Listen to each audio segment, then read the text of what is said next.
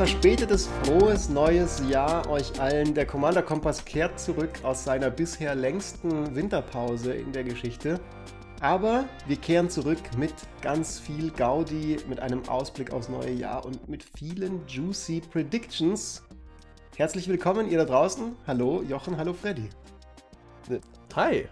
Ja, äh, super Winterpause. Es war überhaupt nicht daran, weil Jochen und ich krank waren die ganze Zeit, dass wir die äh, leider ein bisschen die, verlängern mussten. Die, die Seuchen, die durchs Lande ziehen, machen auch vor dem, dem Kompass, dem richtungsweisendsten Magic und Commander äh, Podcast nicht Halt.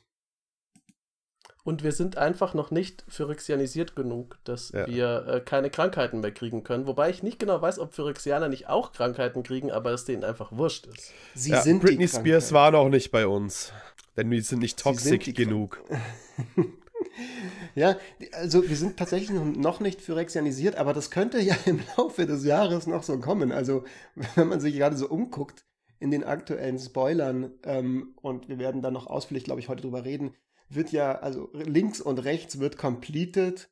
Es ist ein wahres äh, Kreuzworträtsel, wo alle Worte schon ähm, größtenteils gelöst sind und man nur noch ein paar Leerstellen completen muss. Und äh, ja, also wenn es so weitergeht, dann wird vermutlich auch mindestens zwei von uns werden, werden, werden in Zukunft nur noch mit phyrexianischem Mana bezahlt werden können. Vielleicht. Gesagt, solange das hilft, dass wir nicht wegen Krankheit ausfallen, äh, okay. oh, nimmer.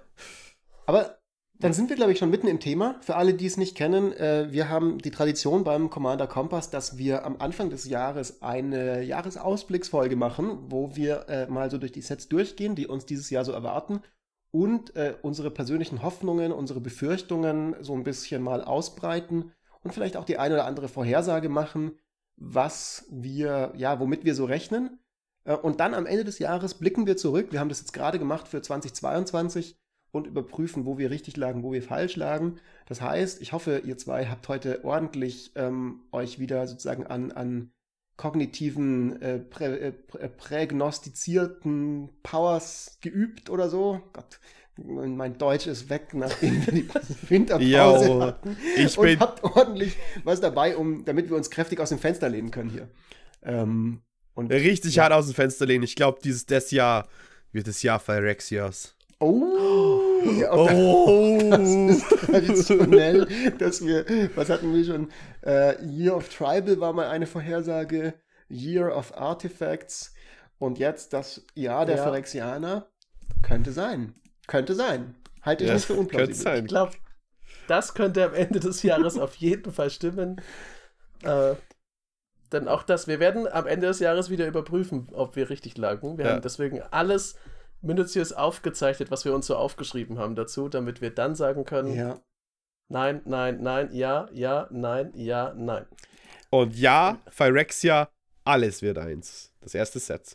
Fangen wir doch mal gleich an. Phyrexia All Will Be One wird das erste Set und kommt am 3. Februar raus. Mittlerweile übrigens, interessanterweise, Pre-Release und Release ist jetzt eigentlich das gleiche Event. Ähm, so dass eigentlich die Karten legal werden mittlerweile jetzt, wenn es rauskommen, beziehungsweise die Stores schon die Produkte an den Tagen bekommen. Äh, Aber kurz, Freddy, 10. ist der Release, äh, dann ist der Release komplett abgeschlossen. Genau, dann ist Also, genau, weil, also 10. ist das, äh, ist das offizielle Datum und ab dem 3. geht es quasi los. Sehe ich das richtig? Genau, ab dem 3. kann man es kaufen. Also wichtig ist, wenn wir jetzt vom Pre-Release-Event reden oder ich äh, als Standarddatum wird hergenommen tatsächlich das, äh, das Datum, an dem er sich dieses Set kaufen kann, was eben jetzt das Pre-Release-Event wird, statt der Tabletop-Release. So, äh, in Phyrexia All Will Be One geht es rund um, ja, Phyrexia. Jetzt hat äh, die In äh, Invasion haben wir gestartet.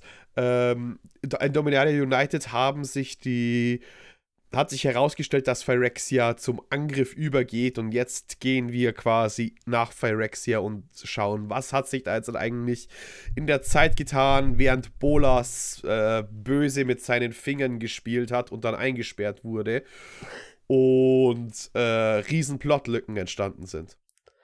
Da muss man übrigens, also du hast gesagt, die Invasion beginnt. Gleichzeitig muss man sagen, das ist jetzt das Set, wo wir eigentlich keine Ausblicke mehr äh, geben können, weil zu dem Zeitpunkt, wo wir jetzt gerade die Folge aufnehmen, ähm, ist lore-technisch schon sehr, sehr viel bekannt. Ähm, wir sind quasi mitten in der Vorbereitung darauf. Das heißt, da lehnen wir uns jetzt vielleicht nicht so weit aus dem Fenster. Das müssen wir aber auch nicht, weil das hat Wizards of the Coast schon gemacht, denn die Invasion beginnt damit, dass eine completete Nissa den Baum Realmbreaker aktiviert. Also, und dies ist nicht die einzige Planeswalkerin, die es erwischt. Äh, wir haben noch Nahiri, äh, Fraska, äh, Jace ist, glaube ich, infiziert. Ach, Jace ist noch nicht completed? Also ich glaube, er wird completed. Äh, er ist aber, das letzte, was ich gelesen habe, war auf jeden Fall, dass er infiziert ist. Okay. Und ich denke aber, dass er auf jeden Fall auch äh, completed wird. Das kann auch sein, dass es jetzt schon feststeht und ich habe nur das noch nicht komplett zu Ende gelesen. Auf jeden Fall, es, da bratzelt es richtig rein in die Gatewatch. Also es hat ja, da steht ja kaum noch jemand nicht auf Seite von Phyrexia. Ja. Und da sind ja auch äh, Planeswalker dabei, die schon Ewigkeiten dabei sind, die aber ja also jetzt einfach böse sind. Ich glaube, vielleicht kurz als Einwurf, ähm, es wurde ja extrem viel geleakt von diesem Set. Äh, deswegen möglicherweise müssen wir so ein bisschen aufpassen, dass wir jetzt nicht irgendwelche Sachen spoilern für alle. Das heißt, alle, die da draußen sind und ganz bewusst Leaks vermeiden, einfach mal hier als Spoilerwarnung, es kann sein, dass uns das eine oder andere reinrutscht, was vielleicht noch nicht offiziell angekündigt wurde, weil ich da ehrlich gesagt ein bisschen den Überblick ver verloren habe, so viel wie geleakt wurde. Die zehn ähm, Planeswalker, die äh, kommen werden, wurden aber angekündigt auf dem Stream. Auch schon welche äh, von denen böse werden und so? Äh, ja, auch schon. Also die, die okay. Story ist ja schon mit draußen. Genau, die Story, die Story ist soweit schon, aber die ist auch richtig gut wieder. Das ist wie, äh, wie die Kurzgeschichten zu Dominaria United. Also die, die sind auch schön zu lesen und ist auch spannend. Das ist wieder, für mich ist es wieder ein bisschen wie äh, früher, als ich noch ein sehr kleiner Jochen war, diese Weatherlight-Geschichten. Ja. So, so ungefähr fühlt sich das für mich an und das ist einfach richtig cool. Aber da gibt es jetzt halt weniger darüber zu sagen, was jetzt in diesem Set passiert, weil das ist schon sehr, sehr nah. Ja. Und man weiß schon viel ah, drüber. Ich glaube aber, ich habe eine kleine Prediction direkt am Anfang trotzdem an den Set, was, was die Community und das Set äh, angehen wird. Und zwar, eine der Mechaniken, die wir kennen, ist Toxic, was eben wieder mit äh, Poison-Countern agieren wird. Und ich glaube, das wird äh, während das Set rauskommt, erst einmal alles überschatten für sehr viele im Commander-Bereich. Wie wird es funktionieren? Die Leute werden ihre Poison-Decks machen würden. Es wird viel um diese Mechanik geredet und dann wird ein Haufen durch die Lücken fallen. Und ich glaube eben, Phyrexia All Will Be One wird das Set dieses Jahr, was immer wieder Hidden Gems hat. Wo Leute immer wieder quasi neue Karten entdecken werden in diesem Set, das rausgekommen ist weil, nicht weil es so viel gibt wie in Streets of New Capenna, sondern weil ich denke, der Hype wird sich um viele große Punkte äh, bescheren und tatsächlich gute Synergien und sonstiges, die werden erstmal durchrutschen, wie stark die eigentlich sind. Das heißt, auch ähm, bei unserem Rückblick werden wir sagen, ob die Prediction eingetroffen ist, werden wir daran erkennen, ob das ein All-Time-Favorite sein wird für das Jahr oder eher ein vergessbares Set, oder wie? äh, eher, ob das immer wieder in, in die Konversation kommt. Weißt okay. du, so dass, dass immer wieder, während dieses ganze, ganze Jahr wird immer wieder wird immer wieder irgendeine neue Karte für ein neues Deck entdeckt aus äh, Phyrexia All Will Be One, so dass am Ende vom Jahr das Set eigentlich ganz schön teuer wird. Okay.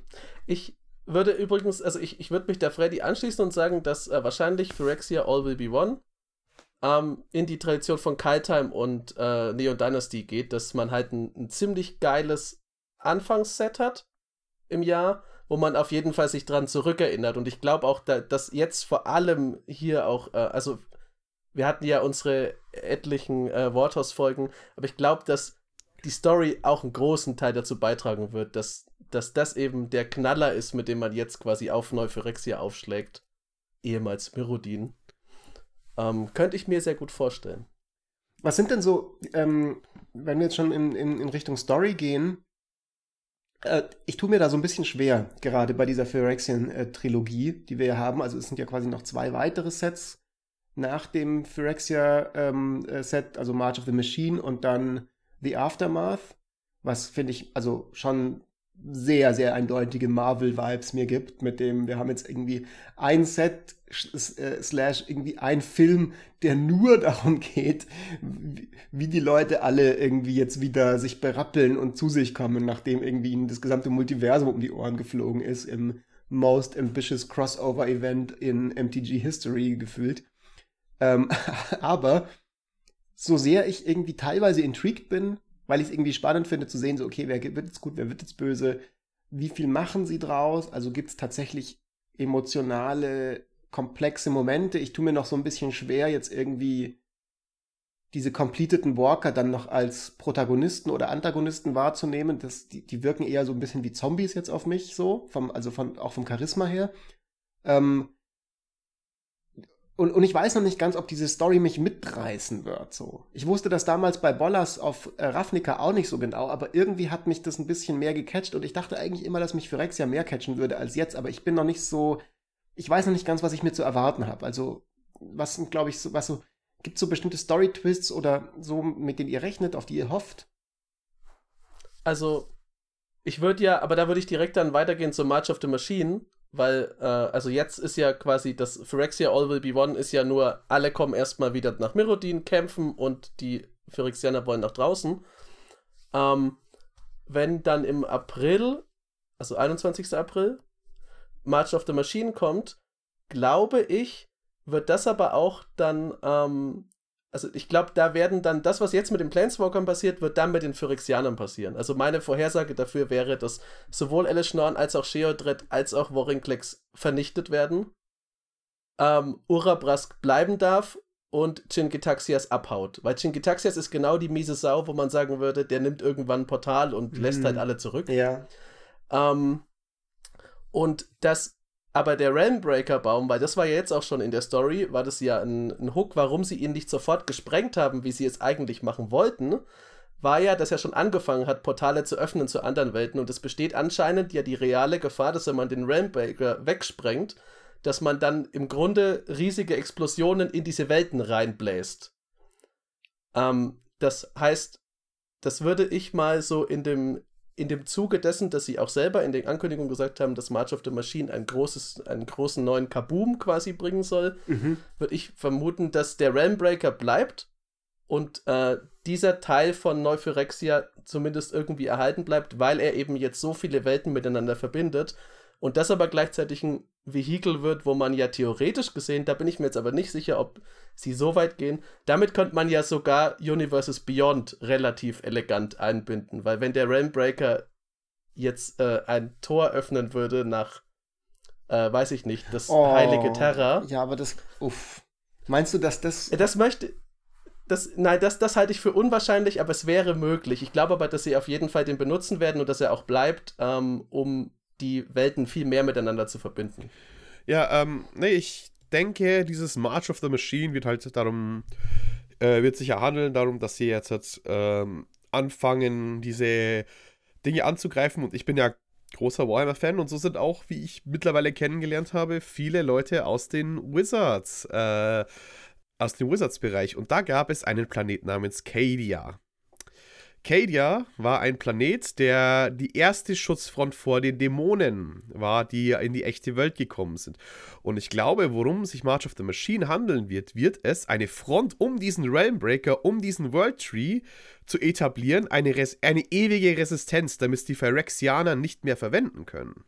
Quasi, dass du deinen eigenen äh, geschützten Bereich dort aufbaust. Also quasi, es geht gar nicht darum, wir beschützen diese Planeten. Es geht darum nicht um Dominaria zu erobern, sondern dass diese Dominaria äh, äh, und Teferi eine Macht oder eine, eine, eine, eine Front entwickelt, direkt vor den Toren Phyrexias, damit die Phyrexianer nicht mehr rein können. Also quasi so eine Art äh, Sch Schlussschneise macht und dann, dass es sich darum handelt, quasi so. Es geht, die, die March of the Machines, der Marsch handelt sich um die Kontrolle dieser Artefakte, dieser quasi universellen Planar Bridge. Dann müsste man aber trotzdem ja noch die Phyrexianer zu großen Teilen erstmal besiegen, genau. weil sonst machen die einen ja frisch. Also, also ich glaube, klassisch kann man jetzt mal, also das, das kann sein, ja, finde ich, warum nicht? Aber von der Dramaturgie her ganz grundsätzlich, denke ich, ist es auf jeden Fall davon, dazu, davon auszugehen, dass jetzt in Phyrexia All Will Be One es damit endet, dass die Mächte des Guten besiegt scheinen. So, das ist ja die klassische, das ist Episode 5, ne? Das ist so das, der, der Empire Strikes Back. So, also irgendwie, ja. ähm, Phyrexia wirkt übermächtig, alle Walker und ihre besten Freunde und ihre kleinen Hündchen sind completed worden und am Ende ist irgendwie noch so Koth und irgendwie ein, zwei Leute sind noch übrig und ähm, keine Ahnung, Jace ist irgendwie so, der Unterkörper ist komplett completed und irgendwie er hat noch so sein halbes Gehirn, das übrig ist, aber jeden zweiten Tag irgendwie fängt er, äh, tötet er im Blutrausch irgendwelche Leute oder so. Also quasi alles ganz, ganz schlimm und ganz blöd und so. Ja. Und dann quasi March of the Machine ist quasi so der große, das große Finale und meine Prediction hier für March of the Machine, was Story angeht, Khan opfert sich und äh, jagt sich als Bombe in die Luft mit irgendwie ähm, dem, dem Silex und, und, und macht so diesen, der Todesstern wird kaputt gemacht, Moment so. Und dann die Aftermath habe ich ehrlich gesagt keine Ahnung, was da noch, also vermutlich, ich halte die Wahrscheinlichkeit äh, für hoch, Jochen, dass du recht hast, dass keine Ahnung, Urabrask ist irgendwie gut geworden und ist jetzt ein netter Phyrexianer und äh, irgendjemand anderes, also vielleicht Jingi Taxias, ist so, geht dorthin, wo Plot-Villains bei Magic darauf warten, dass eines Tages wieder Sets verkauft werden müssen. Also irgendwie ja. auf Bollas' Meditation Realm, so wo sie dann wieder so rausgeholt ja. werden, wenn man das nächste Mal den großen, ja. klassischen Bad, Evil Motherfucker braucht. Äh, das ist ja, wollen, wollen wir direkt über ähm, March of the Machine Aftermath reden, weil es gibt nämlich was Ich glaube, storymäßig müssen wir die alle drei so ein bisschen gemeinsam behalten. Genau, wir können nochmal so äh, kartenmäßig nochmal die voneinander trennen, wenn wir da irgendwie spezielle Vorhersagen machen wollen. Kommt am äh, 12. Mai raus, also wirklich bloß zwei, drei Wochen, ich glaube drei Wochen nach, äh, äh, nach March of the Machine. Und es wird ein Mikroset sein. Also, äh, wie sie es angekündigt haben. Und es gibt Epilog-Booster, die nur fünf Karten drin haben. Äh, ich Warum? Warum gibt es noch mehr Booster? das, man weiß einfach, man weiß einfach, wieso bei Wizards, es gab so eine Krisensitzung. Es war so, ja, okay, hm, manche Sachen sind gut gelaufen, andere Sachen sind nicht so gut gelaufen. Lass doch mal überlegen, was könnte jetzt so das sein, was so ähm, uns hilft, irgendwie gut ins neue Jahr zu starten. Und dann wurde so gebrainstormt, ja, und irgendjemand hat gesagt, so, hey, wir könnten vielleicht irgendwie die, die Druckqualität von den Karten wieder verbessern. Und jemand anders hat gemeint, hey, was haltet ihr davon, wenn wir, keine Ahnung, ein paar mehr Reprints machen und ein bisschen weniger 999 Euro Produkte machen. Und dann hat also ein Dritter gemacht, Leute, wie wäre es, wenn wir einfach noch mehr Booster machen? Und also, oh geil, das, das ist die Idee. Und ähm, haben sie Epilog-Booster erfunden. Äh, ich ich bin einfach, ich bin überzeugt, die haben eine Geschichte geschrieben, die zu groß war für zwei Sets, hatten zu viel Karten dann am Ende, weil es muss ja noch ein Draft-Set als Draft-Set funktionieren. Und dann haben sie die Karten schon runtergekürzt und runtergekürzt und runtergekürzt. Und dann waren sie nicht ganz zufrieden und haben stattdessen die 420 übrig gebliebenen Karten dann äh, aufgeteilt auf zwei Sets und ein bisschen Karten wieder reingefüllt, die sie gekartet haben. So. Ja, vielleicht. Das ist durchaus möglich. Ich finde übrigens vorhin, äh, Freddy, ich muss sagen, ich werde meine Prediction etwas erweitern. Ich hatte schon eine äh, zu, äh, zu March of the Machine mit deiner Idee, dass man quasi so ein, so ein Sicherheitskondor um den Realmbreaker rum aufbaut, weil, da bin ich ganz bei Fritz, sie werden Phyrexia nicht zerstören. Phyrexia war nach Yorkmoth ja, nach Yorkmoths Ende nicht weg und Phyrexia wird jetzt auch nicht weg sein, weil dafür sind die zu gut als Bösewichte. Das hatte ich ja schon mal gesagt. Die sind eklig, die sind gruselig, die sind einfach. Ich möchte nicht gerne ein Phyrexianer sein, aber als Bösewichte sind die geil. Ähm, und ja.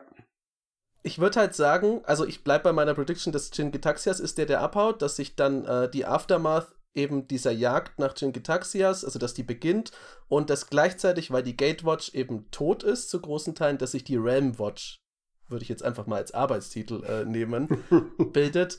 Ähm, und man kann aber mit diesem, man oh, kann mit diesem Baum, von dem ich, von dem ich nicht ausgehe, dass er halt zerstört wird, äh, kann man ja immer noch diese phyrexianische Gefahr aufrechterhalten, weil wenn diese Portale sich einfach zufällig öffnen und dann, es reicht ja theoretisch gesehen, wissen wir jetzt, ein einziges phyrexianisches Tier in einem, in einem Wald um eine Plane dem Untergang zu weihen, wenn man es nicht bemerkt. Also, wenn das Glistening Oil mal irgendwo ist, das, das hat man ja Merodin gesehen, dann ist halt Sense, wenn man ja. das nicht schnallt rechtzeitig. Ähm, deswegen bräuchte man ja dann wieder Leute, die halt drauf aufpassen. Ähm, das wäre so meine, meine Story Prediction dazu. Äh, zu den Boostern habe ich ja schon was gesagt. Also, ja, okay, macht das einfach, wie ihr möchtet. Ähm, man sieht bei dem Artwork zu March of the Machine auch den Einfluss von, also da sieht man schon dieses, was du gemeint hast, diesen Marvel-Faktor äh, mit Chandra und hier Strixhaven-Leuten. Mhm. Ähm, wen hat man noch? Bobo Rhythmos, Baral, ein Drache aus Kamigawa und hinten sogar Esika, die übrigens nicht gestorben ist, was äh, ich witzig finde, weil der letzte Satz über Esika war, als Esika sterbend am Boden lag, hörte sie die Stimme von äh, Worinklex. Okay, gut. ja, äh, das ist gut. Ja, ja sterbend am Boden. Äh, so, ah, ich bin tot. Äh, ja, ja. Ich habe gehofft, dass um sie überlebt, aber. Tot zu sein, musst du das Sterben ja erstmal abschließen. Du kannst ja eine Weile lang sterbend äh, am Boden liegen und dann, wenn stimmt. du so zu 80 Prozent gestorben bist, kommt Worinklex und belebt dich wieder oder sowas. Ach, was? In der Theorie äh, geht das. Ähm, Sie hat sich einfach vom Arzt zu, krank schreiben lassen. So. ich habe eine Prediction zu ähm, Aftermath und ich habe ein paar allgemeine Kommentare zu Aftermath. Ich glaube, normalerweise versuchen wir ja klarer zu unterscheiden zwischen den verschiedenen Sets im, im Jahresausblick, aber ähm, es ist ja so ein bisschen, es, es gehört irgendwie so ein bisschen zusammen. Äh, auch wenn ich es interessant finde, dass das Logo von March of the Machine und Aftermath irgendwie so anders wirkt von der ganzen Formsprache, finde ich, als das von Phyrexia All Will Be One. Ähm, aber meinetwegen. Ähm, ich ich mache diese Prediction jetzt einfach mal und danach sage ich meine allgemeinen Gedanken zu, äh, zu Aftermath. Ähm, es wird so What could have been so mäßig sein, dass quasi in diesen Epilog-Boostern dann so alternative Enden erzählt werden oder sowas in der Art. Also ich, ich glaube nicht, dass es so kommt, aber ich bin so traumatisiert, was irgendwie Time Travel und Wizards angeht, dass ich das Gefühl habe, so äh, zu jeder Möglichkeit, die nur halbwegs vertretbar ist, wo man irgendwas Time Travel mäßiges machen kann, mhm. äh, werden die rein so und dann weißt du so, dann gibt diese Epilog-Booster irgendwie so Dreams of Teferi oder sowas in der Richtung und der sieht dann so in so alternative Zukünfte und in der einen haben halt irgendwie die Phyrexianer gewonnen und in der anderen ist irgendwie Jason nie gestorben oder was auch immer. Ähm, das ist so ein Ding, weil ich glaube, wenn sie schon so Marvel Expanded Universe machen, dann können sie genauso gut auch wirklich all the way gehen und wirklich alle möglichen ähm, Geschichten machen. So, das ist die Prediction. Und dann zu Aftermath allgemein? Oder habt ihr erst noch was, was ihr zu der Prediction dringend loswerden wollt? Ähm, ich glaube, das kann passieren, aber nicht in March of the Machine Aftermath, sondern die werden nochmal zurückkommen darauf. Das bringt mich direkt zu dem zweiten, was ich sagen wollte, weil einerseits, was ich cool finde, ist, sie nehmen sich Zeit für ein Aftermath und ne, das letzte Mal war irgendwie so ein großes Crescendo mit War of the Spark, was dieses eine ja. Event behandelt hat und danach war einfach so und jetzt sind wir wieder irgendwo anders im Multiversum und niemand hatte Zeit, diesen Kater einmal auszunüchtern nach diesem fetten Event. Das finde ich gut, dass sie das machen. Das wird dem, glaube ich, auch gerecht.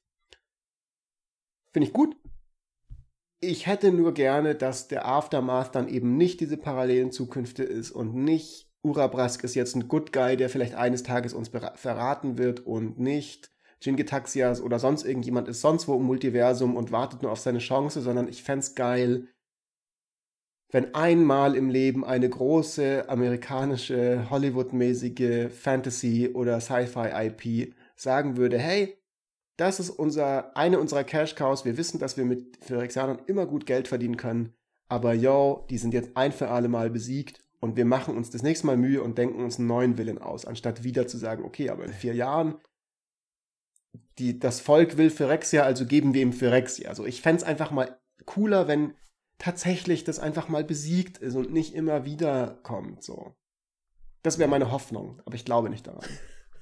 Da, da glaube ich ehrlich gesagt auch nicht dran. Dafür, äh, dafür ist für. Also ganz ehrlich, da würde ich auch als, als Magic-Fan, dafür finde ich Phyrexia als alle 15 Jahre rückkehrendes Ereignis zu cool. Ja, ähm, vielleicht. Ähm, ich wollte noch irgendwas zu dem, zu Urabrask sagen und dann habe ich es, glaube ich, einfach vergessen, äh, dass sie diesen. Ja, ich glaube auch, weil du gemeint hast, dass, dass das jetzt so, so ineinander geht. Ich glaube auch, das ist ein bisschen, das gehört halt so. Also man sieht ja, wie, wie nah die Releases aneinander sind. Das ist auch von Wizards jetzt nicht so, dass es super streng getrennt ist. Und ich finde das genau wie du gut, weil bei War of the Spark hat mich ein bisschen genervt, dass in einem Set ist der große Angriff von Bolas drin, der Sieg über Bolas und die Feierlichkeiten danach. Und das, ähm, das kann man theoretisch auch in einem Film, in einem Film unterbringen, aber ich würde mich dann doch, äh, ich fände es schon cooler, wenn in, dann in March of the Machine äh, Aftermath, wenn da dann irgendwie mal sowas wie diese Planet-Wide Celebration, äh, diese Plane-Wide Celebration ist und nicht halt ja. direkt kommt, Alice Norn zerstört irgendjemanden den Kopf und die Karte, die danach gespoilt wird, ist, ist Alice Norn liegt am Boden und alle tanzen um sie rum und feiern. das, also das ist halt so, das ist so, so, so antiklimaktisch. Das möchte ich nicht haben. Da freue ich mich dann doch, dass sie ein bisschen das entzerren. Ja, das stimmt. Da stimme ich dir dazu. Gibt es so. ähm, ansonsten so Mechaniken, Karten, ähm, irgendwie in der Richtung noch Predictions oder was, was ihr loswerden wollt zu den drei Phyrexianer-Sets? Ähm, ich glaube, Teferi wird, also Teferi ist schon der Posterboy, aber tatsächlich wird irgendetwas sehr Schlimmes mit Chase passieren. Einen Weg oder andere. Er muss nicht sterben. Und da können wir vielleicht zum nächsten Set kommen, was ich denke, woraus vielleicht hinauslaufen wird. Denn relativ interessa äh, interessant ist eben, dass Chase auch eine Verbindung mit einem anderen Big Bad Evil Guy, den sie Leute lieben und zurückkommen, äh, hat. Und zwar ist es ja Emrakul. Denn Chase hat ja Emrakul auf Innistrad äh, mehr oder weniger mit eingesperrt mit der Hilfe von Tamio. Und Tamio und Chase sind beide, beziehungsweise Emrakul hat beide an Phyrexia überlaufen lassen. Und ich denke tatsächlich, dass diese, äh, diese World Gates, diese Realmbreaker, was auch immer, äh, für Emrakul ein interessanter Teil wird. Wir sehen auch, dass Chandra in March of the Machines wieder zurückkommt im Aftermath. Äh, ist auf den Boxcover drauf und die war ja auch vor kurzem auf Innistrad. So, und ich glaube nämlich jetzt sehr, dass dass wir uns sehr im Kreis bewegen werden. Und als nächstes werden die Eldrazi und es wird irgendwie verbunden, dass Eldrazi und Eldrazi versus Phyrexians. Ja. Counter Invasion. Der Rambreaker, der ist am Ende, gehen dann überall Portale auf und dann kommen da Eldrazi durch. Ja. Completete Eldrazi und ähm, Ach du Scheiße. Eldrazi für Phyrexians, die zu Eldrazi gemacht wurden. Wobei Eldrazi interessieren sich ja eigentlich nicht für Mana, aber vielleicht tun sie es doch. Also ich würde ja sagen, es ist vollkommen beknackt und niemand sollte dich, Freddy, in die Nähe von äh, Wizards of the Coast ähm, Story Headquarters lassen, dass du die nicht auf falsche Ideen bringst. Ich habe nur die Befürchtung, dass die die Idee selber schon hatten und dass wir irgendwann eines Tages, ich glaube noch nicht dieses Jahr, ich will's auch Ich glaube, nicht. wenn man es sich wünscht, kann man vielleicht nach Easter Eggs in Shadows over Innistrad Ausschau halten. Aber ich glaube, das ist dann eher so, okay Leute, es ist irgendwie 2037, äh, unsere Kartenverkäufe müssen mal wieder ein bisschen angekurbelt werden. Was könnten wir machen? Oh, wir könnten Phyrexianer gegen Eldrazi kämpfen lassen oder so. Vielleicht kommt dann die, äh, die Dual-Decks ja wieder zurück, die es eine ganze Zeit lang gab. Phyrexianer oh versus Eldrazi. Äh, es ist auch wahrscheinlich äh, eher was Kleines, äh, bevor das große Set danach droppt. Das große das Sommerset. Das glaube ich, ja, und das hat das Potenzial, definitiv die Sets äh, vor und nach sich zu überschatten, weil das war ja ein Ding, wo es durchaus Aufregerpotenzial gab yeah. und ähm, immer noch gibt. Uh, the Lord of the Rings, Tales of Middle-earth.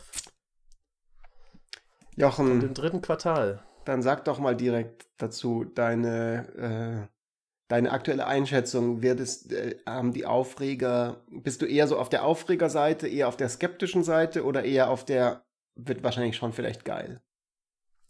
Ich, ich war halt so ein bisschen überrascht, als ich, also ich habe das gelesen, ich habe immer mal wieder was dazu gelesen, aber jetzt halt in Vorbereitung darauf, dass sie extra darauf abgehoben haben, ähm, dass es halt ein Straight to Modern Draft Set wird und auch noch Commander-Decks natürlich hat. Also die Commander-Decks geschenkt, die sind jetzt bei allem dabei. Das ja. ist halt so. Ähm, das ist halt die eine goldene Regel. Jedes ähm, Epilog-Booster kommt mit einem eigenen Commander-Deck.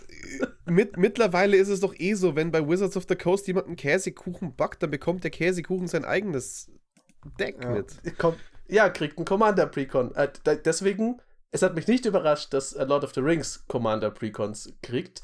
Ähm, das mit, dass es, ein, dass es eher für Draft Environment ist, das fand ich dann schon spannender insgesamt. Äh, ich weiß jetzt noch nicht, wie das funktionieren wird. Ich bin ja auch von uns dreien, glaube ich, der mit am wenigsten Draft-Erfahrung und ich bin auch nicht so der mega Draft-affine Typ, weil ich einfach immer gern zu Hause sitze und allein mir wertvolle Karten anschaue. äh, dafür habe ich nicht genug, aber das würde ich gern machen. Ähm, ich finde es aber, das, das fand ich so mechanisch, also setmechanisch ganz interessant. Und sonst würde ich ja fast vermuten, dass es, es steht ja da, ähm, ich, ich guck mal gerade, da haben sie noch nicht gesagt, wie viele Commander-Sets es geben wird, aber ich würde auf jeden Fall mal auf Gandalf plus Gefährten und Sauron tippen und als so zweite Riege vielleicht Saruman und Galadriel. Ähm, kannst auch Aragorn ja verlassen. Es wird mindestens vier bis fünf Decks kommen. Du hast einmal Aragorn und seine ganzen. Äh, ja, die hätte ich bei Gandalf eben drin. Nein, die, die Gefährten hätte ich bei Gandalf. Ich, ich glaube, Aragorn und die Streicher machen es nochmal allein. Also den Streicher. Ich kenne mich nicht mal so gut aus mit Herr der Ringe.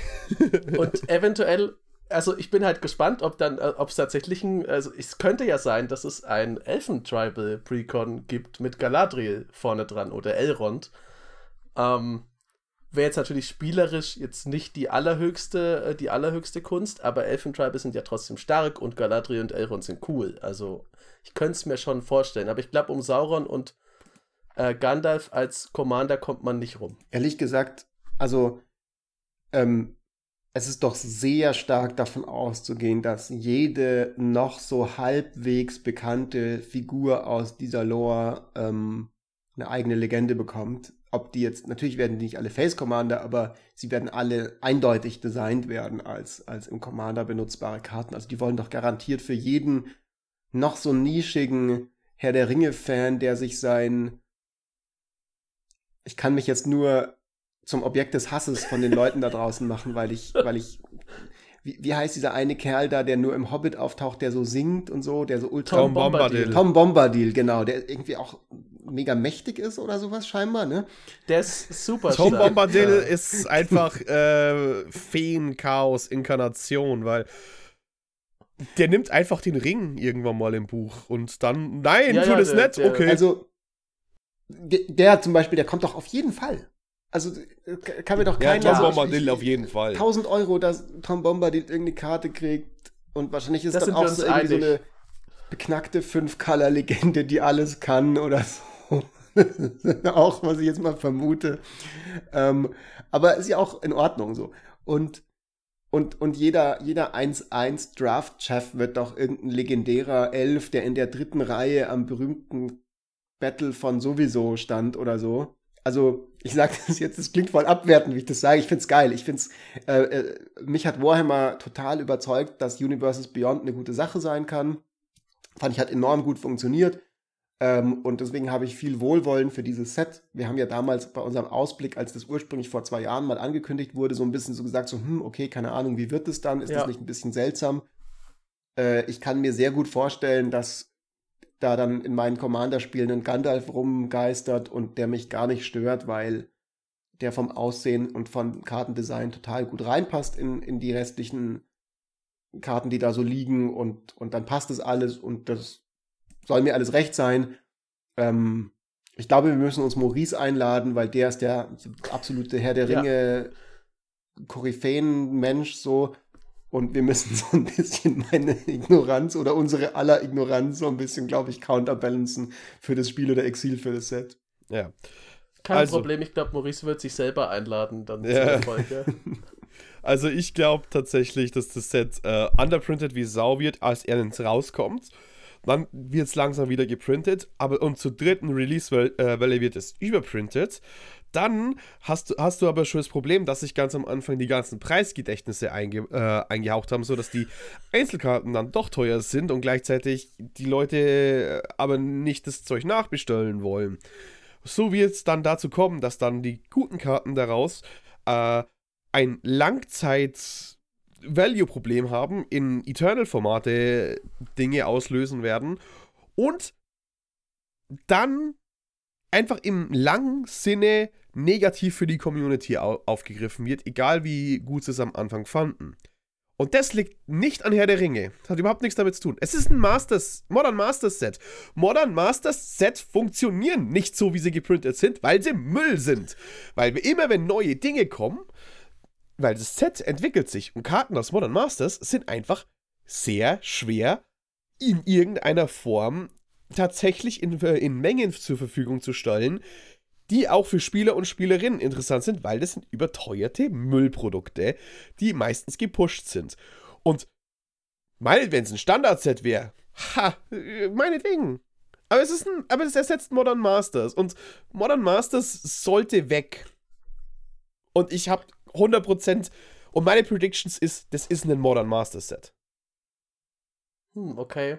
Ich wollte am Anfang sagen, das ist äh, eine oddly specific, ein oddly specific Businessplan, den du dann mit erst passiert das, dann passiert das, dann passiert zwei Wochen später das und dann das. Und es liegt daran, weil Precedent dafür herrscht. irgendwie.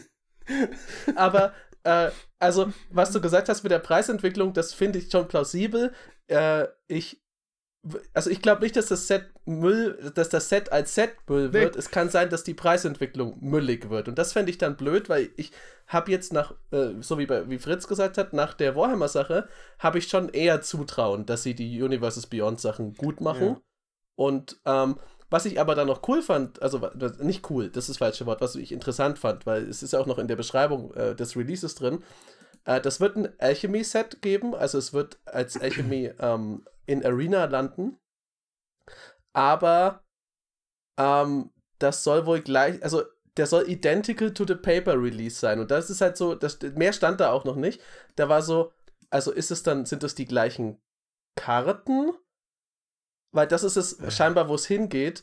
Äh, das finde ich dann wieder cool, weil was mich echt geärgert hat bei den, bei den Dungeons and Dragons Sets, dass es in Alchemy so viele coole Designs gab, zum Beispiel diese Druiden, die sich in sechs unterschiedliche Dinge verwandeln können. Und im Paper gibt es die nicht. Ähm, und ich bin immer der Meinung, das kann man im Paper. Wir haben zig Trillionen Token, das kriegen wir schon hin, wir Paper-Spieler, dass wir diesen Druiden in sechs verschiedenen Ausführungen haben. Ähm, das fände ich dann gut, wenn die Kreativität bei Alchemy nicht runtergeht, sondern sie bei beiden gleich gut ist. Mhm. Ja, aber und man gleich coole Sachen kriegt. Äh, ja, äh, übrigens, ich Modern Horizons, ich habe mich versprochen, aber der Grund, weswegen ich es einfach gesagt habe, ich es ist ein Modern Horizons Set für mich und ich hasse Modern Horizons so abgrundtief. Ich wollte auch vorhin schon sagen, ähm, an alle, die sich da gewundert haben, wo bleibt der jährliche große Freddy-Rant, den es ja irgendwie auch in jeder Jahresausblicksfolge mindestens einmal gibt. Das war er gerade ähm, in, in, all seiner Glorie. Das gibt es in jeder ähm, Folge. Mal gucken, wie das, wie das ja, zu jeder Folge, aber in, in jedem Jahresausblick hattest du auch immer so eine Sache, über die du dich, die du schon krass gehasst hast, bevor sie überhaupt auch nur dann äh, kam ja. oder auch nicht so kam. Ähm, zum Herr der Ringe-Set fällt mir noch eine Sache ein. Ich habe mir vorhin den Promotext mal durchgelesen, den sie dazu veröffentlicht haben, äh, bei ihrem Jahresausblick beim eigenen von Wizards. Ähm, und dann schreiben die halt, dass sie halt mit der Middle-earth Enterprises irgendwie mit den Leuten, die also da die Markenrechte haben, ganz eng zusammenarbeiten und bla bla bla, was man halt so schreibt. Ähm, und, und wohl wirklich extrem die Lore seriously taken wollen, aber was sie auch schreiben, und da bin ich gespannt, wie das läuft, ähm, dass sie also sagen, zwei Guiding Principles hatten sie und das eine ist äh, Originality, also dass sie vermutlich jetzt von den Filmen weg wollen ähm, in, der, in der Darstellung der Karten und der Charaktere auf den Karten. Und das zweite ist Diversity, also ähm, the different peoples of Middle Earth coming together und so weiter, um Sauron zu bekämpfen. Und es ist ja davon auszugehen, dass sie Diversity auch im modernen Sinne meinen und dass dann äh, es die Frage sein wird, so gibt es und vermutlich gibt es den oder die Leute in der Magic Fandom genauso wie die Leute, die jetzt bei den letzten Herr der Ringe, bei der allgemeinen Fandom, da gab es doch auch irgendwelche Leute, die gesagt haben, ha, aber der ein Hobbit hat irgendwie die falsche Hautfarbe oder so, oder der sah doch irgendwie historisch nicht so aus, dieser Fantasy Hobbit oder sowas in der Art, oder ich habe mir den immer irgendwie als weißen Arier vorgestellt oder sowas in der Art. Also ich, ich habe so ein bisschen die Hoffnung, dass diese Debatten, die einfach furchtbar langweilig sind, finde ich, und wir wirklich mittlerweile schon oft genug geführt haben im Internet, dass die nicht wieder hochkommen, aber ich weiß nicht, ob die Magic Community die Community ist, die solche Debatten nicht führt. Erfahrungsgemäß in der Geschichte gibt es ja dann schon irgendwie so ein paar Leute, die sagen so, ah, aber das ist ja viel zu viel Political irgendwie Correctness und Signaling in meinem in meiner Suppe da, in meiner Herr der Ringe Suppe oder sowas. Das ist für alles. Also, und sorry, aber Herr der Ringe ist halt immer noch eine, äh, Fikt äh, eine Fiktionsgeschichte, eine Fiktionswelt. Und so viel ist, da, äh, ist darauf basiert. Und es ist an sich eigentlich groß genug, dass es halt immer wieder Dinge gibt. Und vor allem, wenn ich eine Sache gelernt habe, weil Herr der Ringe eben Film ist, Film, äh, die Leute sind viel schlimmer was sowas angeht. Wenn du irgendwie sowas änderst von der, äh, von der Filmszene oder von der Buchszene, die werden, die werden das machen.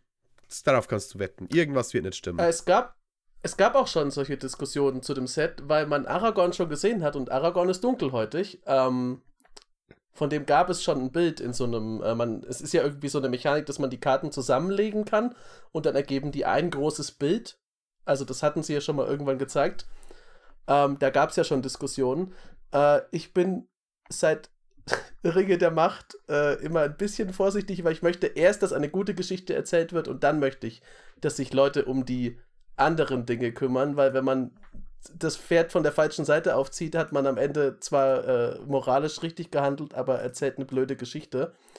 Ähm, ich glaube, die Diskussionen werden sich nicht vermeiden lassen. Ich bin gespannt, wie hart die werden. Ähm, werden wir rausfinden. Ja, ich meine, man kann diese Dis Diskussionen ja auch haben. Ich persönlich werde ja. dann einfach nicht mitdiskutieren und mich daran nicht beteiligen. Also, weil es mir einfach nicht wichtig ist. Also, so, ich finde so, hey, ich finde Repräsentation cool. Und alle Leute, die sagen, hey, cool, endlich sehe ich auch mal ähm, jemanden in Herr der Ringe, der irgendwie mir ähnlich sieht und wo ich mich darin besser vorstellen kann. Das finde ich ein total begründetes Anliegen und das finde ich, ähm, das zu empowern, finde ich gut. Und ähm, alles andere ist dann für mich nicht mehr so das, was den Ausschlag gibt, glaube ich, weil am Ende des Tages ähm, will ich halt einfach Leuten mit einem 9-9-Wurm auf die Fresse hauen in Magic und ob der dann, also ob der Halbling, der neben dem liegt, wie der aussieht, ist mir dann ehrlich gesagt Schnuppe, glaube ich. Eben, ja. Ja, wir werden sehen. Ich bin zwar mehr so für Werks, äh, für Werkstreu, was das angeht, aber ich werde mich da jetzt auf ich weiß ehrlich gesagt ja selber nicht, ob mich das dann irgendwie aufregt. Wahrscheinlich nicht. Aber wir werden es feststellen. Wenn es rauskommt, werden wir ganz sicher eine Folge dazu haben. Dann kann ich ja, wenn es mich wirklich nervt, äh, mich dann ja. beschweren. Da kann ich dann den Freddy Rant bringen. Ähm, ich weiß, was ich, wann, wann ich wirklich ranten werde bei den ZW. Die bringen die coole Spinne nicht oder versauen die. Du meinst äh, Kankra? Ja. ja. Äh, meinst du Kankra oder die ganz große Spinne? Und Goliant? Ähm, die eigentlich. Äh, es ist so ungewohnt für mich, über eine mächtige, bekannte Fantasy-IP zu reden und ihr habt beide für eure Verhältnisse echt wenig Ahnung davon. Das, das, das, das, das naja, kenne ich nicht von euch. Also, ich bin doch normalerweise also, der, der Noob, was solche Sachen angeht. Ich kenne mich, da schon, kenn mich da schon aus, so ist es nicht, aber es ist halt die Frage, weil, also ich, so wie es jetzt aussieht von den ganzen Artworks, ist es ja eher drittes Zeitalter. Äh, da wäre Ungoliant dann würde keine Rolle mehr spielen. Und ich glaube auch, dass Freddy Kankra meint, mhm. weil Kankra ist ja diese coole, gruselige ja, ja. Spinne, die den Berg passt. Genau, gemacht. genau, die, die, die. Ah, okay. Ähm, also die, die auch in den Filmen war. Genau, und okay. Ungoliant ist halt, theoretisch sind in der Lore ja viel mächtiger, also es ist also in, unvergleichbar viel mächtiger, ist wie Gott zu uns ungefähr.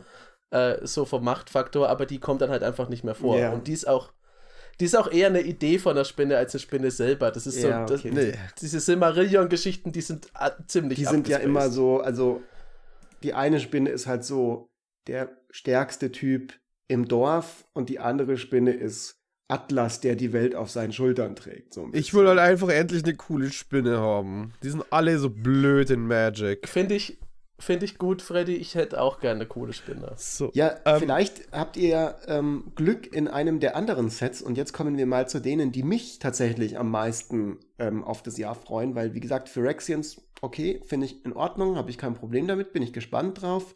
Herr der Ringe finde ich in Ordnung, habe ich kein Problem damit, bin ich gespannt drauf. Aber Wilds of Eldraine, da freue ich mich drauf. Weil ich das erste tatsächlich, glaube ich, sehr, sehr cool fand. Und damit so ein bisschen auch in der Minderheit glaube ich, war, flavormäßig von den Leuten, aber mir hat das gut gefallen. Äh, und es gibt noch ein anderes Set, das mir noch besser gefallen hat, da kommen wir noch dazu, aber ähm, ich glaube, Eldraine kommt ähm, vor, kommt als nächstes, ne? Chronologisch im nächsten ja, Jahr. Ja, Eldraine kommt auch ja. in, in, Q3. Ja. Mir ähm, hat die Welt sehr gut gefallen. Ich hoffe auf ein bisschen weniger schenkelklopferiges Na, verstehst du? Das ist Rapunzel, weil sie hat einen langen Zopf und sie heißt aber bei uns äh, Rapunzel.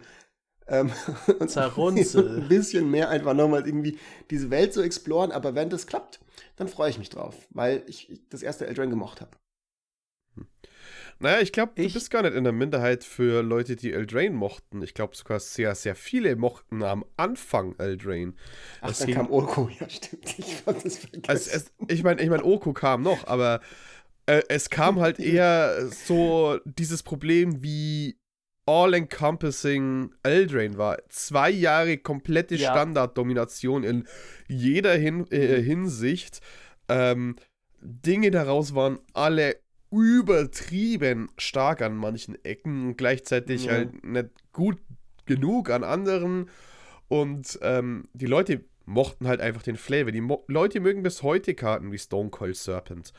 Aber ähm, es ist halt einfach dieses Problem, dass das Gameplay nicht so cool war wie die Ästhetik. Und ich glaube aber, ich freue mich nämlich auch auf Wilds of Eldraine. Sogar sehr. Ist auch was, was ich vielleicht als mich sogar am meisten. Äh, Ixalan. Ähm, äh, vielleicht mit als meisten freue. Je nach Tag ist es das oder das Set, was wir am Ende besprechen werden. Ähm, und das liegt daran, weil ich glaube, die werden die Gameplay-Fehler jetzt halt mit den Jahren, die sie jetzt halt an Erfahrung zwischen den Set ha haben, ähm, ausmer äh, größtenteils ausmerzen und dass wir tatsächlich ein paar coole Flavorful Designs bekommen. Und ich liebe halt diese Märchenwelt, äh, an die sich Eldraine anlegt. Und vor allem Wilds of Eldraine. Äh, ich mag gern solche, wie, wie sagt man, solche Feen. Shadowmoor 2.0. So Märchenzeug und so.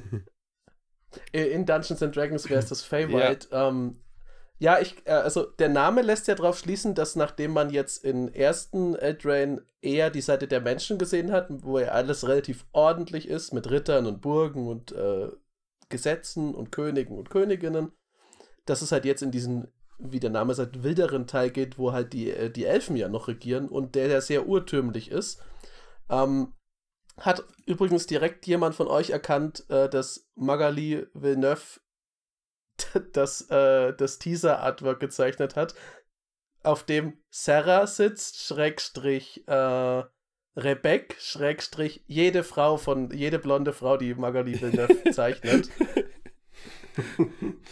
ähm, die sehen super cool aus, aber die sehen auch immer gleich aus. Ähm, ich bin bei, bei Wilds of Eldraine ich freue mich auch ein bisschen drauf. Ich würde, ich bin auch dabei, ich bin bei euch beiden, weil äh, Fritz, ich möchte auch nicht dieses, äh, das, was du bei Innistrad nicht magst, das mag ich auch bei Eldraine nicht. Ich möchte nicht mit der Nase reingeschoben werden in, das ist Ariel die Meerjungfrau. ja. Ähm, ja. Und ich möchte auch nicht äh, wieder dieses, dieses meta-warpende Set haben, wie Freddy gesagt hat, wo man einfach dann sagen muss, ja, die Karten sind halt unglaublich busted äh, die werden so schnell nicht weggehen und den Commander ja noch langsamer. Ähm, das möchte ich da nicht haben. Ich glaube, meine Prediction für Wilds of Adren ist, dass Oko zurückkommt und dass Oko aber absolut nur so ein Gimmick ist. Storytechnisch absolut irrelevant, spielerisch auch, weil sie, sie werden Angst haben, Oko nochmal zu versauen. Mhm.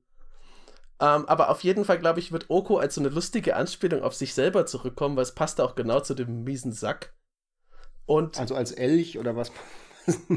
ja, irgendwie ist irgendwie sowas. Ir irgendwie, was halt total dumm ist und man sich dann direkt facepalmen kann. Ja.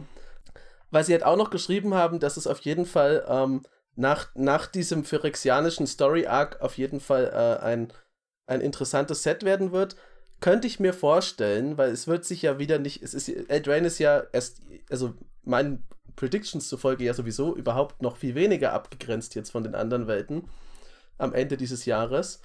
Ähm, es könnte durchaus sein, dass wir dann phyrexianische Planeswalker sehen, die halt keine Führung mehr haben durch Phyrexia und versuchen, zu sich selber zu finden. Kann, kann, man nicht einfach mal irgendwie so gut sein lassen für eine Weile, die Phyrexianer? Es, ja, es, es, könnte, es könnte halt, aber ich könnte es mir vorstellen, dass es dann halt jemanden gibt, der durch die, der durch die Wälder von Eldraine streift, äh, Ajani, und sich denkt, was habe ich da nur getan?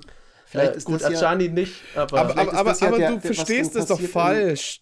In den, in den Wilds kommen dann die äh, Eldrazi, weil dann wird da irgendwas in den Wilds gefunden, weil es also, also wenn, dann, wenn dann kommen die, wenn dann kommen auf, auf Eldrain die Eldrasis. Äh, ich glaube, dass das ja. tatsächlich vielleicht schon bei March of the Machine Aftermath passiert, sodass dann quasi so in dem Moment, wo alle oder oder March of the Machine selber quasi, also in dem Moment, wo alle Hoffnung verloren scheint, taucht Oko auf und verwandelt einfach alle Elischnorn und so weiter in Elkeschnorn und äh, alle anderen Phyrexianer auch in Elche. Nein, also ich fände es ein bisschen ein Boss-Move. Und ich, ich würde wirklich es respektieren, wenn Wizards tatsächlich irgendwie so als so gigantischen Practical Joke einfach nur Elche in diesem Set druckt. Also quasi so geiles Gameplay und tolle Designs und so, aber jede ja. einzelne Kreatur mhm. ist in ein Elkning Bolt, ein. Äh, das wäre schon irgendwie funny. Vermutlich wird das nicht passieren. Vermutlich werden sie äh, versuchen, Oko irgendwie zu redeemen. Allein, dass wir schon so viel von dem reden, zeigt, dass beim ersten Eldraine einiges, glaube ich, nicht so gelaufen ist, wie Wizards das wollte. Aber andererseits, was erwartest du dir, wenn du da, wenn, also, wenn du wirklich, das ist, was ich heute nicht, immer noch nicht raffe und was nicht oft genug gesagt werden kann, dass die tatsächlich im Playtest nicht auf die Idee gekommen sind, dass jemand die gegnerischen Sachen zu Elchen machen könnte, sondern einfach nur gedacht haben, so, naja, also du machst halt eine 1-1-Kreatur von dir dann zu einer 3-3-Kreatur. So, was, was, was sonst ja. möchtest du mit diesem Planeswalker tun? Das gibt ja on the record so Aussagen, warum der damals durchs Playtesting durchgekommen ist. Was also das schon so ein bisschen so einen, dann, da fragt man sich schon so, wenn ihnen das nicht aufgefallen ist, warum ist warum ja. ist überhaupt bisher alles so weit gut gegangen? Also das ist ja dann eher so Drunken Master mäßig, dass nicht noch mehr Fehler passiert sind. Aber gut, wie dem auch sei, wir sind gespannt drauf. Und ich muss sagen, ja. ich freue mich drauf und, und, und, und hoffe, dass es eben auch nicht diese In-Your-Face-Energy ähm, hat. Und dann gucken wir mal. Ich muss immer noch lachen, weil selbst selbst Dorothy in Oz hatte mehr, mehr Kenntnis von Gefahren offenbar als diese Playtester, die da einfach mit dieser absolut kindlichen Freude rangegangen sind. Ich habe ein 1-1 Menschen, ist es jetzt ein 3-3 Hirsch. Ich kann Food machen und dann daraus den 3-3, aber 3-3 ist der Ulti. Sie so beruflich. Ach jo. Ich bin ein Elch bei Wizards of the ich Coast. Ich setze mich mit ich setze mich beruflich viel mit, äh, mit Hirschartigen auseinander. ähm, aber äh. wenn wir dann Eldraine soweit abgehakt haben, bleibt noch, glaube ich, ein Set übrig, wenn ich das richtig sehe. Ein großer Release nächstes Jahr. Naja, nee, äh, es, es, es, es, kommt noch, äh, es kommt noch ein großer Release und noch ein wahrscheinlich äh, Warhammer-ähnliches Release. Auf jeden, Fall wär, auf jeden Fall werden die Playtester keine guten Showrunner für Doctor Who. Genauso wie es Peter Moffat nicht war. so, ähm, Doctor Who. Okay, noch ein Rant. Es ist halt einfach, es geht mir eher um Sherlock und Sherlock hat so wir müssen, scheiße wir müssen Die, wir müssen die Rant-Konzentration ein bisschen das in einem stimmt. überschaubaren Rahmen halten ähm, pro Folge. Äh, Deswegen versuchen wir es mal mit einer sachlichen Kritik. Wie okay. wäre denn das mal? Alles klar, eine, eine, eine, eine sachliche äh, Kritik. Ich habe nicht viel mit Doctor Who am Hut. Ich weiß nur, dass Peter Moffat äh, ein, ein paar Folgen gemacht hat und dass die Schauspieler an sich ganz cool sind. Ähm, es ist ja diese Mischung zwischen Science Fiction und Echtwelt äh, mit hier und da mystischen äh, Elementen, die man ja durchaus einbinden kann. Also äh, es gibt ja diese bekannte, äh, es gibt ja doch durchaus mittlerweile popkulturelle Dinge, die aufgesprungen sind, damit wieder, seien es jetzt diese äh, Mülltonnen äh, aussehenden Daleks. Dalek. Ja, Dalek. genau, die Mülltonnen aussehenden da Daleks. Äh, oder ähm, verschiedene Monster, die halt auch andere Dinge inspiriert sind. Und ich glaube, da wird halt sehr viel auch herkommen. Hat, äh, also diese Serie und wie wir äh, von den ganzen Teasern, die wir gezeigt haben, wird quasi in einer Art, ich sage jetzt mal, Comic stilifiziert. Und damit dann versucht wahrscheinlich in die Magic World zu bringen. Also von dem, was man, von dem, was man sieht. So sieht zumindest eins der Artworks aus, die man bisher gesehen hat. Mit, äh, ich weiß nicht welcher Doktor es ist, der mit dem Schal, ist es der sechste? Äh, wichtig ist nur, äh, es gibt eine Cross-Reference zwischen Doctor Who und äh, Herr der Ringe, denn Sylvester McCoy war ein Doctor Who und war dann in den Hobbit-Filmen Radagast. Äh, ich weiß aber nicht, ob er der mit dem Schal ist, äh, aber der ist auf jeden Fall schon zu sehen auf einem der Bilder. Und ich bin eigentlich schon versöhnt, wenn es ein Dahl, also dazu wird es ja wieder Commander-Decks geben. Das soll ja quasi der Warhammer-Release ja. dieses Jahres werden. Und ich bin eigentlich schon versöhnt, wenn es dann äh, ein Dalek-Deck gibt. Das wird wahrscheinlich leider wieder wie die Necrons pur schwarz werden. Aber Daleks sind halt so geil mit diesem Exterminate. Ich liebe die. Ich habe, äh, ich empfehle jedem, ich habe nicht so viel Doctor Who-Erfahrung, Erfahrung, ich finde aber äh, Eccleston als den Doktor mit der schwarzen Lederjacke ganz cool.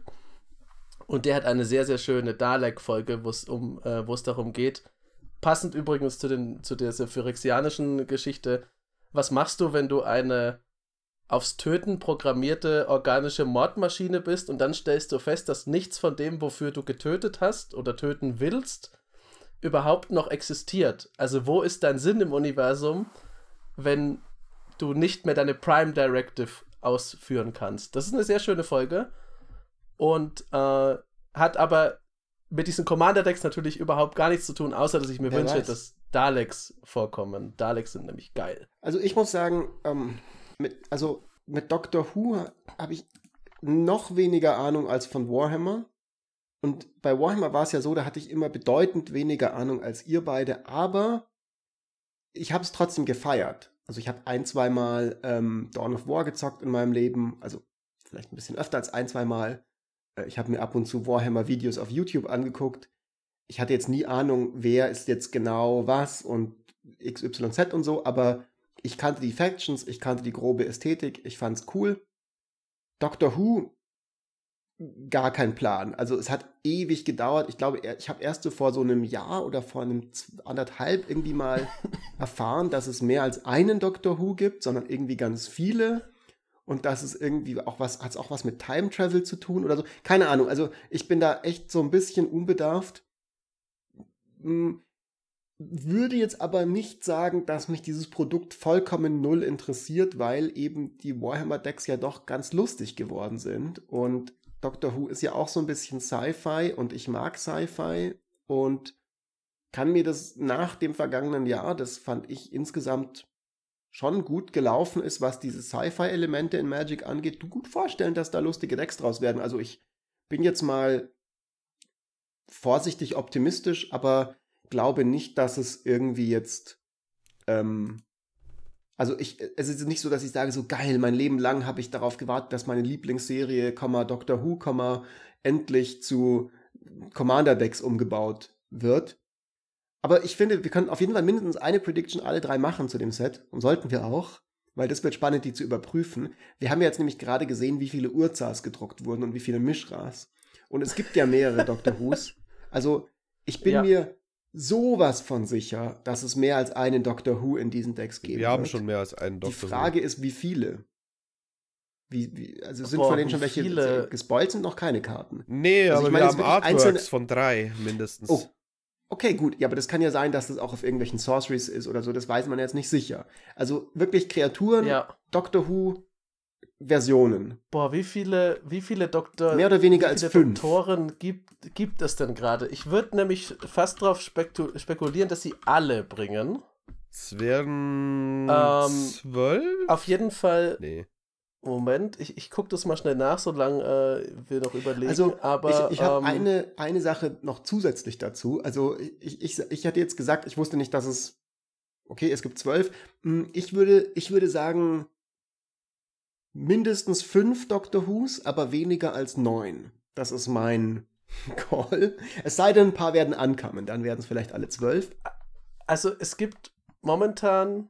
Nee, warte mal. Und ich glaube, dass es zwei der Decks mit einem Doctor Who Face Commander, mit einem unterschiedlichen Doctor Who Face Commander geben wird. Also Doctor Who 1, Doctor Who 2 und dann irgendwie Daleks und dann noch irgendwie, keine Ahnung, diese Telefonzelle oder sowas in der Art. Also ich glaube, es gibt 14 Doktoren Wow. inzwischen. Also richtig, richtig viele. Ähm, oder gibt es sogar schon mehr? Gute Frage. Ist, die können ja immer, der Trick ist ja, dass die quasi sterben, sich regenerieren, also wiedergeboren werden und dabei eine andere Form annehmen. Ähm, ich glaube, es kommen alle vor. Alle, die es bis dahin gibt. Und ich glaube, dass der, ich spezifiziere das, auch wenn dann die Wahrscheinlichkeit steigt, dass ich schief, äh, dass ich daneben liege, dass äh, der War Doctor ein Face Commander sein wird, weil der War Doctor wäre dann der beste Doktor gegen das Dalek-Deck. Also jetzt einfach so in den, wenn man die so direkt gegenüberstellt, in so flavormäßig. Ähm, der, glaube ich, John Hurt war der War Doctor. Gute, also Gallifrey hat einen, also der Heimatplanet von den Time Lords hat einen geilen Soundtrack, aber so viel weiß ich darüber. Ganz, auch. ich finde es so funny, Jochen, so, ja, mit Doctor Who kenne ich mich nicht äh, so aus und du kennst dich halt irgendwie enorm aus damit. Also zumindest sagst du die ganze Zeit irgendwelche Worte, von denen ich keine Ahnung like habe, was sie funny bedeuten, words, aber Magic ich Man. gehe davon aus, dass sie mit Doctor Who zu tun haben. Also ich habe mich zumindest bemüht. Also, weil ein, weil ich glaube, ein Deck heißt Fractured Identity. Ähm, zumindest was der Unterschrift von der Source, die wir haben, äh, sagen wird. Und ich sag, äh, in ein Deck werden alle neuen Doktor, alle neuen Doctor Who's kommen. Dann wird eine andere Ära die ursprünglichen Doctor Who's sein. Äh, zwei Decks und ich glaube, es werden alle vertreten, aber nicht jede als Kreatur. Und ich sage, acht Stück kommen als Kreaturen. Okay.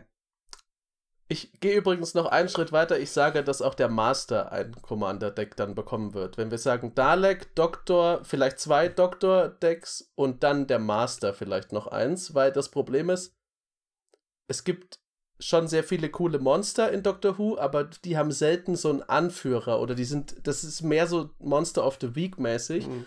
Und da, die haben auch wenig, also es gibt zum Beispiel so Engel, die dir deine Lebenszeit stehlen, aber die haben jetzt keinen so übergeordneten Story-Arc, wo man sagen würde, der Oberengel davon, der will jetzt äh, New York fressen oder sowas. Okay. Ähm, aber wie gesagt, ich finde es auch schön, dass wir so viel darüber reden können und ich finde es wirklich gut, bei aller Skepsis, die ich auch hatte, dass Warhammer einen guten Präzedenzfall dafür gesetzt hat.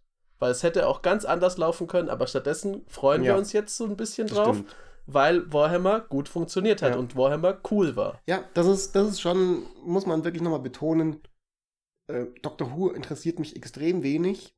Aber allein dadurch, dass ich weiß, es wird Commander-Decks dazu geben, denke ich mir jetzt, ah, okay, vielleicht sollte ich mir mal ein paar Doctor Who-Folgen angucken oder mich ein bisschen mit dem, mit der Franchise auseinandersetzen, weil vielleicht ist die ja cool.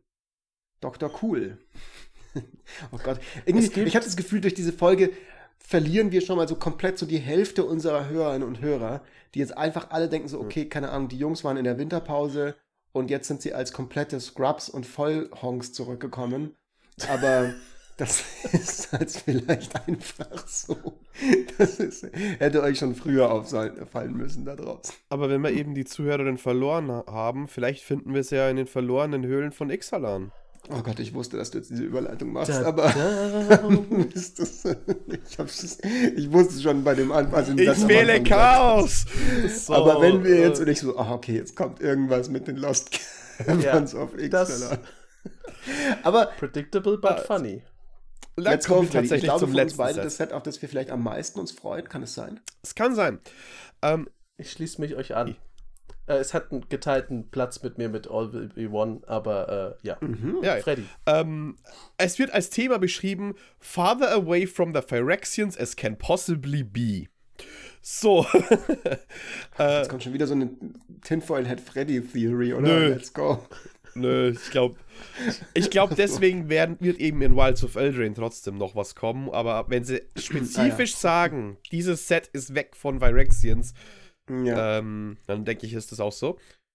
Und es ist äh, ein Set, was halt wirklich um diese ganzen, äh, um, diese, um diesen Ixalan-Realm sich dreht, welcher ja oh, einen besonderen Platz im Magic-Universum ha äh, hat, weil effektiv nicht Teil des Thunderings war, nicht Teil von Alara und den ganzen, äh, ganzen Sachen.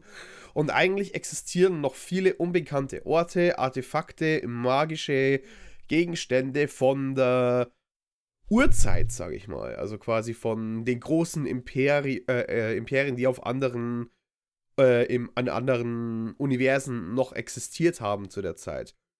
Und ja, ich denke, ähm, es wird einfach in, äh, interessant, was sie tatsächlich mit diesem Erforscher-Thema machen wollen.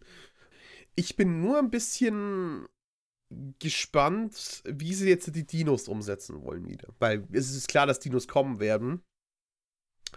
Aber auf unserem letzten Trip von ja. Ixalan wissen wir ja, dass die durchaus intelligenter, eigentlich do, doch intelligentere Anführer und, äh, und Anführernamen als Ja, aber also das ist, glaube ich, was, was vollkommen leicht umzusetzen ist. Also wenn es heißt Lost Caverns, also gigantische Höhlensysteme, du hast dieses ganze Jadezeug in diesen Höhlensystemen. Also guck doch mal in jedes lustige Taschenbuch rein, äh, wo irgendwie keine Ahnung, bei Donald im Wohnzimmer irgendeine, irgendeine Fußkachel locker ist und dann guckt er drunter und dann ist es ein Eingang in so ein gigantisches Höhlensystem, wo die ganzen Saurier aus der Urzeit überlebt haben oder sowas in der Art. Und sowas kannst du ja ganz auch einfach machen. Also du hast einfach dann Dinosaurier, die halt in diesen Höhlen leben. Das ist, glaube ich, relativ straightforward und davon ist, glaube ich, auch auszugehen, dass das passieren wird. Ich hasse nur, dass sie, dass sie die Dinosaurier mit Quirky Twist vorher nannten. Ich will keinen quirky Twist auf Dinosaurier. Ich weiß. Ich habe Angst. Da, das hat mich. Da weiß ich auch nicht genau, was damit ist, weil Federn hatten die Ixalan-Dinosaurier ja schon was Cooles, weil damit sind sie sehr vielen anderen Dinosaurier-Darstellungen mhm. äh, voraus gewesen.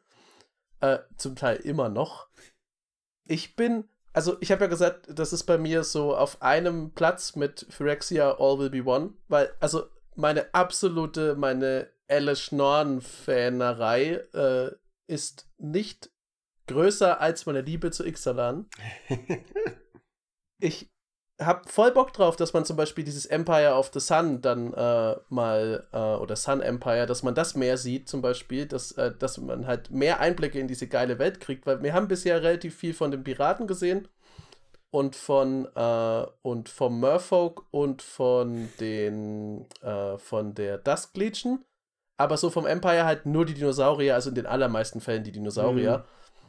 Äh, und die werden ja wieder vorkommen, denn ohne Dinos wäre es auch blöd, aber das würde ich mir spezifisch wünschen, dass dieses Imperium, das ja so ein bisschen Aztekenmäßig angehaucht ist, wobei, nicht ein bisschen sehr aztekisch. Wo, wobei ja. ich dir jetzt da so einen Ticken widersprechen würde. Also ich fand im ersten Ixalan hattest du ja schon relativ viel Einblick in das Sun Empire. Die waren ja so ein bisschen so die Hidden Protas, die Hidden Protagonists ähm, die Dings, die, die Planeswalkerin, ich habe ihren Namen vergessen. Huatley. Die Borosfarbige. Äh, Huatley. Huatley, die war ja von denen und so.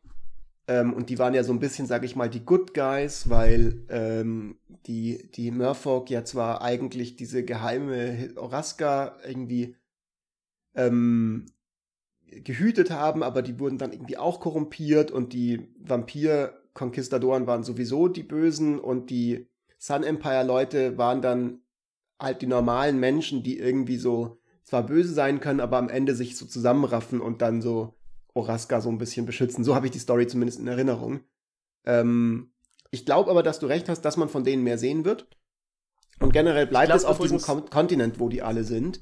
Was mich so ein bisschen überrascht, weil damals, ich habe mir, ähm, Ixalan, das erste war so das eine Set, von dem ich mir diesen fetten Bildband gekauft habe. Diesen, weißt du, diesen The World of was sie immer rausbringen mit den ganzen, mit der ja. ganzen Concept Art und so, weil, weil ich das echt gefeiert habe, flavormäßig, die Welt, die hat mir sehr gut gefallen. Und, ähm, und überall in diesem Bildband ist immer so die Rede die, von dem ominösen Kontinent, von dem die Vampire kommen und was da und so und ganz Ja. viel Einblick und Andeutungen und die sozialen Strukturen sind so und so und da gibt es diese eine Königin und bla bla bla und aus dem und dem und dem Grund sind die alle Vampire geworden. Und ich habe mir immer so vorgestellt, wie cool es wäre, eines Tages zurückzukommen auf Ixalan und dann aber bei den quasi auf dem anderen Kontinent zu sein. Ja, und irgendwie, keine Ahnung, weiß ich jetzt nicht, die Sun Empire Leute und die Ja. Merfolk setzen sich alle in Schiffe und fahren rüber und sagen, okay, wir so kolonisieren euch mal so ein bisschen zurück, ihr Konquistadoren.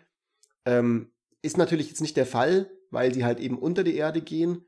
Finde ich ein bisschen schade, aber es ist natürlich in, insofern predictable, weil es halt, es muss ja erkennbar sein als Ixalan. Also diese Sets, der Grund, warum Wizards auf diese alten Welten zurückgeht, ist einfach, weil sie erkannt haben, Nostalgie verkauft extrem viele Booster Packs und deswegen machen wir halt im Prinzip nochmal mehr oder weniger dasselbe Ixalan, bloß die Dinos haben einen quirky Twist, der dann darin besteht, dass sie irgendwie, keine Ahnung, mutaten oder sowas in der Art.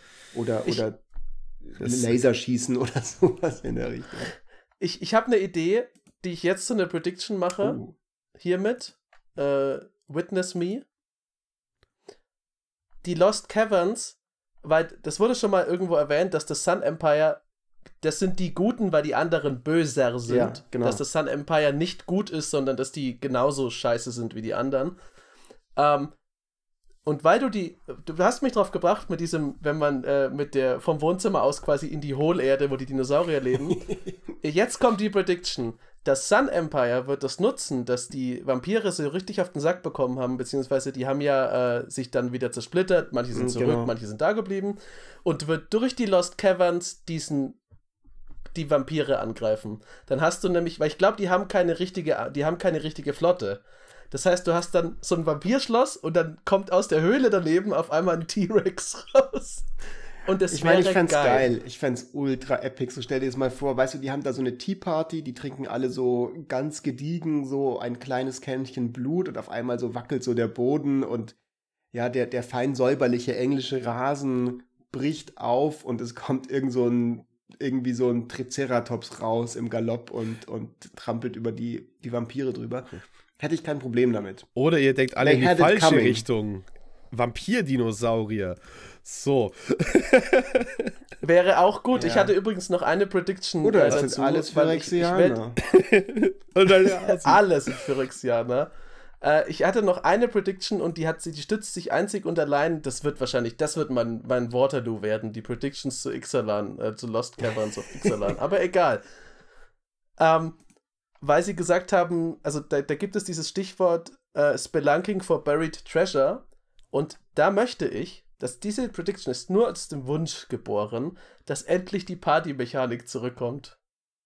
Auch da Witness Me, Ende 2023. Das ist auch so die jährliche Jochen-Prediction. okay. Ja, irgendwann muss sie doch stimmen. So, Irgendwann. muss jetzt komme ich auch mit einer Prediction für das verrückt. Set, weil ich mag, ich mag Ixalan extrem, weil ich nämlich auch eine D&D-Welt und Kampagne runne, die sehr an Ixalan angelehnt ist.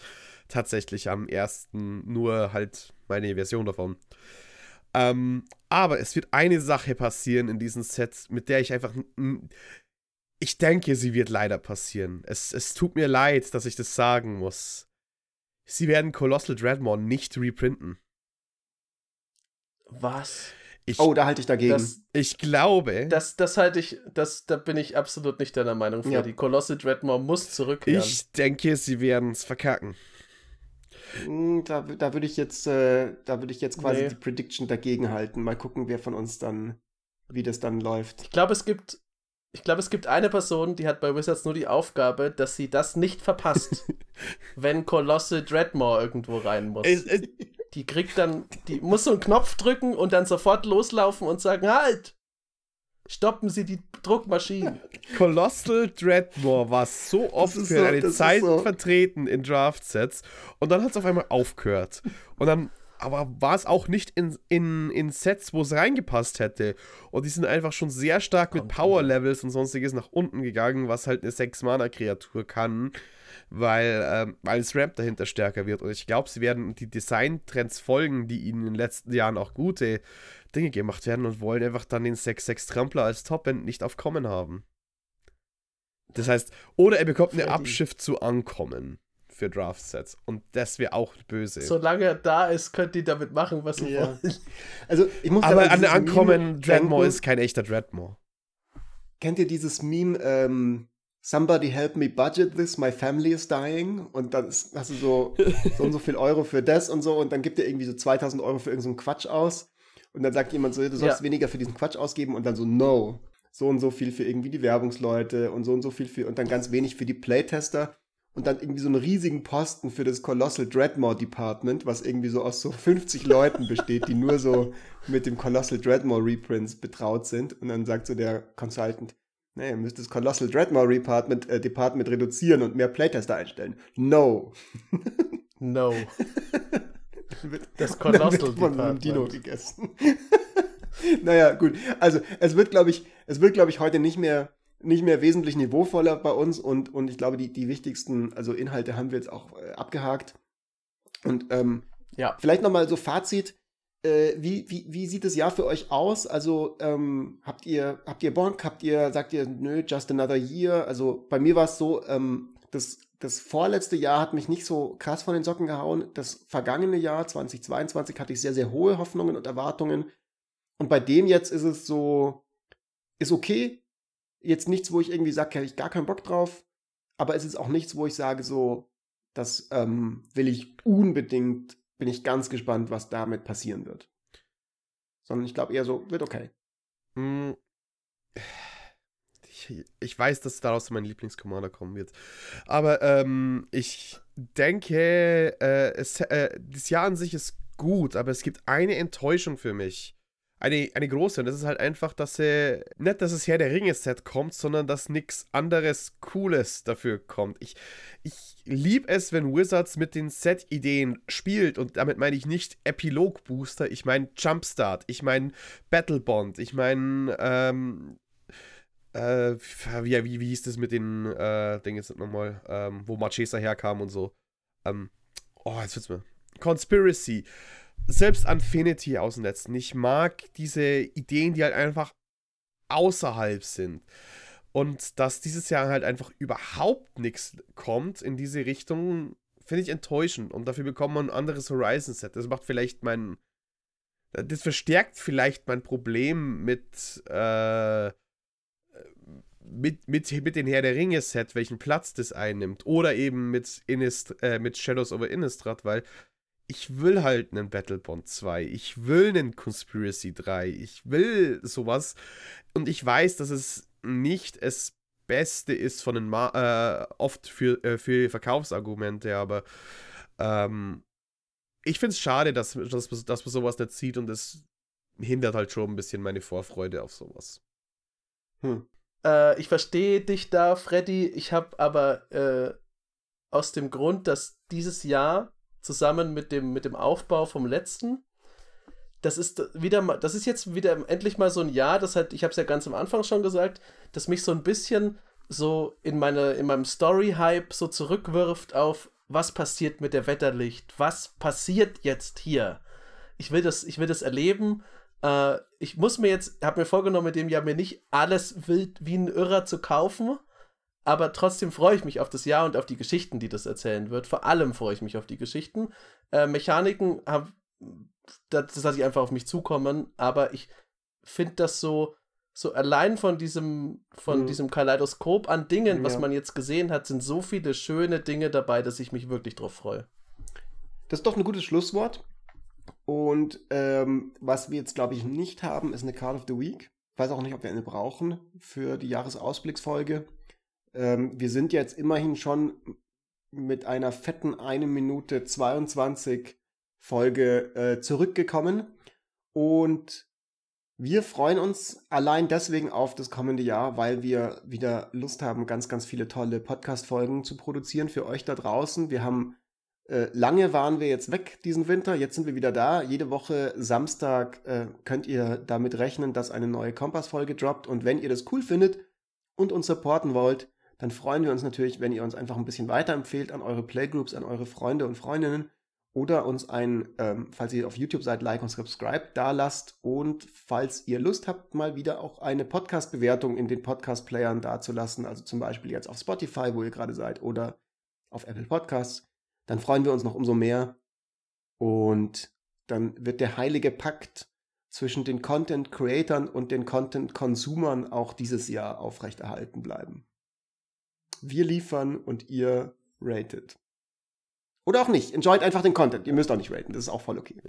Und wenn ihr Bock habt auf wenn ihr Bock habt auf sowas, also so Diskussionen wie das jetzt gerade, wir haben ja auch unter, äh, wir diskutieren ja auch äh, über die unterschiedlichen Voraussagen und sowas, kommt auf jeden Fall auf den Discord und schaut da vorbei, denn da gibt es, glaube ich, jede Menge Leute, die richtig, richtig Bock haben, dieses Jahr die Ankündigungen mit euch auseinanderzunehmen, die Spoiler-Seasons äh, zu erleben. Das wird eine geile Sache. Das sind super coole, super kompetente Leute. Da kann man auf jeden Fall immer jemanden finden, wenn man spielen will und äh, zum Reden auch. Und wenn man super gemeine Freddy-Deck-Ideen haben will, kann man auch In diesem Sinne, Freddy dort finden. bis nächste Woche. Servus. Adios. Ciao.